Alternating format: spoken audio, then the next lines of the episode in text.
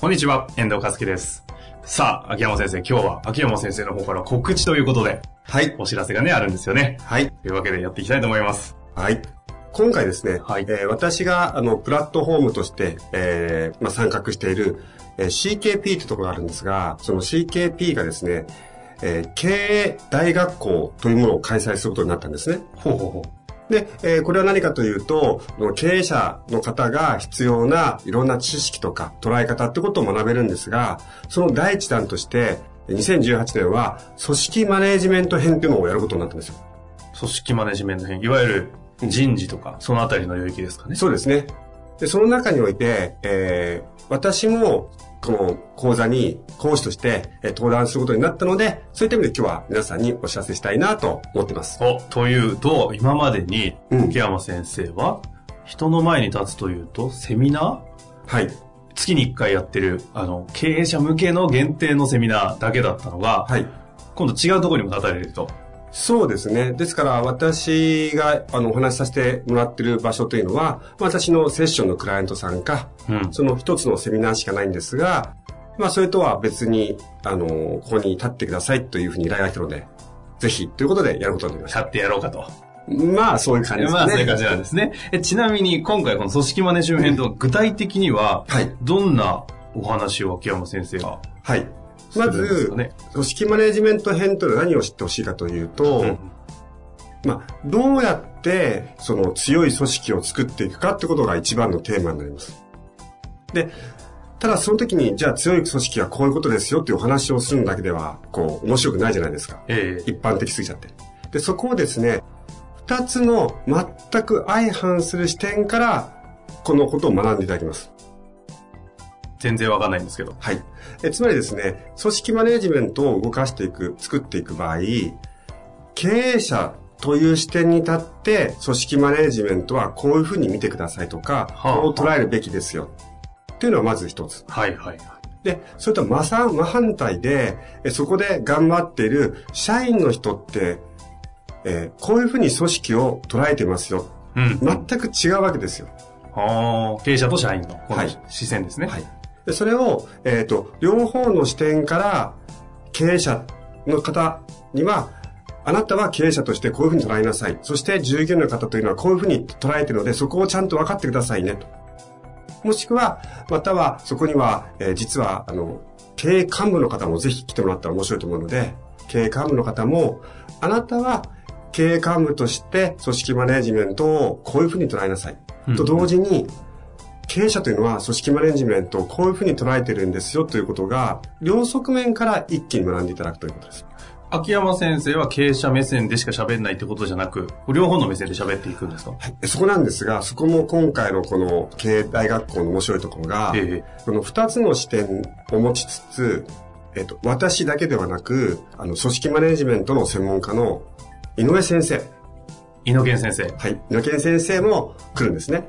ポッドキャストもね、されている井上先生ですが、私もとっても仲良しで、はいえー尊敬している先輩なんですが、井上先生は、えーその組織マネジメントについて、まあ、どちらかというと、従業員側の視点を持って、経営者の方にいろんなことを指導されている方なんです。はいはいはいはいはい。そういう、そっちの側面を多めにしているのが井上先生で。私は、えー経営者の視点で、こういうふうに見なさいよ、こういうふうに見た方がいいよってことを、こう、教えてます。今ちょうどですね、手元に情報が来てるんですけれども、はい。えっ、と、月に1回、うん。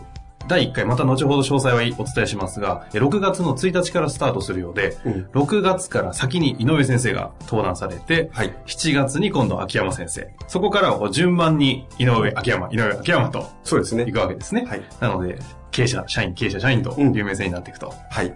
で、えっ、と、1年間全12回で、えー私と井上先生が交互に出ていくんですが、多分ね、これね、相当面白いことが起きると思いますよ。受講者混乱するんじゃないですか？その通りです。つまり、え、井上先生こういうふうに言ったのに、秋山さんこうじゃないか？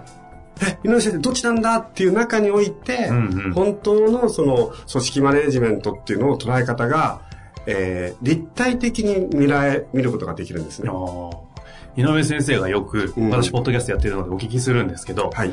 共通と差異という話をするんですよ。うんうんうん。まさにこの社員とその経営者の方の共通は何でうん、差異が何なのかみたいな話が逆にこう浮き彫りになって勉強になりそうですよね。そうですね。で、えーそういう風になってくると、今共通と差異というのが分かると、例えばですよ、えー経営者の、まあ、方が参加したと。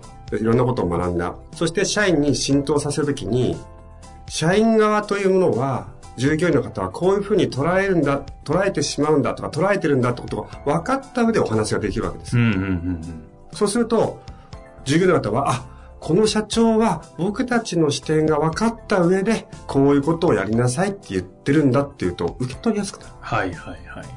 経営者が考えてることなんてなかなかわかんないですしね。うん。逆もしかりで。そうなんです。ですから、大切なことは、あ、この社長は僕たちのことを分かってくれているからこれをやれと言ってるんだっていうのができれば、うんうん。浸透するのが早くなります。また逆もしかりで、幹部の方が来た場合は、いろいろと社長に、えーきちんと、うんと、提案をしたり、または社長に少しこう修正してもらいたいこともあるはずだと思うんですよ。ああ。その時に、社長としては、お前ね、経営者の立場わかんないでしょっていうこともあって、なかなか話が染み込まない時もうんうんうん。いろんな前提違いますしね。で、その時に幹部の方が、経営者って、あ、こういうことが不安で、こういうことに悩んでるってことが分かった上で、自分の提案っていうのをしていくと、やっぱりこれも通りやすくなるんですね。えちなみに今回、秋山先生があえてエグゼクティブコーチングトレーナーのエグゼクティブ対象にやってるにもかかわらず、社員の方々の前に立つと、はい。アウトカムなんですか？アウトカムは、やっぱり私は最終的には経営者の方が、えーコアビジョンを現実化するためには、やっぱり組織の力って重要なんですよ。ほうほうほで、そのためには、やっぱり、えまず経営者の方にも、きちんと従業員の方が会社とか組織、そういうものをどういうふうに捉えるかって知ってもらった方が加速します。う。うんうん。もう一つは、経営幹部の方の中でも、やっぱり、本当の意味で経営者視点を持つ。その視点を持って、仕事をしていくことが、本当に、えー優秀なビジネスパーソンとして、仕事を楽しめるんですよ。うん。まあ、そういう思いもあって、まあ、えー今回、この、えー企画に乗ったって感じですね。CKP 経営大学校の組織マネジメントを立つと決めたとうんいうわけですね。で、ここにですね、対象者が今手元に来てまして、えーいくつかあるんですが、事業全体を統括している現場の責任者。はい。現場を任せられる右腕ナンバー2が育たず悩んでいる社長や経営者。うん。現場を任されている経営幹部の方。うんえー経営幹部候補として期待しているリーダー層みたいな感じであるんですけども、秋山先生的には、なんかこういう方にぜひ来てほしいなみたいなところは。えっとですね、その今の紹介の切り口を違う角度で言うと、まず、リスナーの方は自分はどのタイプかな、ポジションかなって見てほしいんですね。うんうん。まず経営者の方に言いますね。えっと、自分はもう、えっと、組織の現場に立ってないで、経営者だけをやっている方。えもう一つは、えー経営をしながらプレイングマネージャーとしてやってる方。うんうんうん。で、これどっちかなっていうふうに見てほしいんですよ。はい。で、え前者の方の場合は、えよりその右腕に組織マネージメントを任せるってことはどういうことかなって視点で来てもらいたい。うんうん。プレイングマネージャーの方は、自分がプレイヤーになりつつ、マネージメントをするためのコツ秘訣っていうのを学んでほしいんですよ。ああ、自分が実際にやる上でのコツですかはい。で、同様に幹部の方も、はい自分の社長はどっちかなっていう視点を持ってきてください。あじゃあ幹部の方もぜひ来てほしいってことです。もちろんですね。その場合、自分の、えー課長は、えー私が、幹部である私が、えーマネージメントを任されてる上でやってくるのか、それとも私の社長はプレイングマネージャーでそこで一緒にやってる社長だと。だから来るのかっていう、その、自分の立ち位置っていうのを確認して参加してもらうと、えっ、と、私たちもそれもベースに情報を発信していくので、えーすごいわかりやすいと思います。なるほどですね。まあ、要は組織に関わってる人全員じゃないかとまあ、どういう人に来てほしいかというとですね、感じがしましたが、あともう一つあるんですまだあるんですね。実は。はい。こういう人に来てもらったらいいなという、ほちょっとこれ、あの、あんまり言いたくないんですが、じゃあやめましょうかやめますか？う。何でしょうか？言わせてください。まずお願いします。で実は修行の方ですね。あ、修行、侍業の方だ。はい。で、なぜかというと、はい。えー、事業の方、まあ、税理士さんも含めて弁護士さんも、えー、コンサルの方も、社長というのはどういう視点を持って経営、組織マネジメントをしていってるのか、またはしていくべきなのかっていうことを知った上で自分の侍業をやってる人とそうじゃない人は全く信頼関係の築き方の深さが違うんですよ。うんうんうんですから、例えば僕は営業のコンサルだから、営業はではダメで、社長がどんな視点で、またはそこで働いている従業員の方がどんな視点で組織を、ことを見るか、ももしくは見なくちゃいけないかっていうのが分かってる。これは本当に強いことなんです。なるほどね。確かにここに書いてないですが、修行の方も秋山先生的にはぜひ利用してほしいと。はい。いうわけですね。ですから私が今こういう仕事も、まあ、えー、かなりのレベルでできるのは、やっぱり私自身がコーチングだけではなく、会社とか組織マネジメントとか経営者とはとか従業員とはっていうつもり、言うなれば、えー、会社とかビジネスの専門家でもあるので、コーチングが機能してるだけなんですね。うんうんうん、そういった意味で、せっかくその税理士とかコンサルの方、自分の専門領域があるので、その専門領域を活かすためにも、自分の顧客のバックグラウンドはしっかりと押さえておいてほしいと思いますね。普段ね、秋山先生からは聞けないような組織マネジメントの観点からの人のメカニズムの話が聞けるでしょうからね、ぜひね、はい、秋山先生ファンにも来ていただきたいなという感じはしました。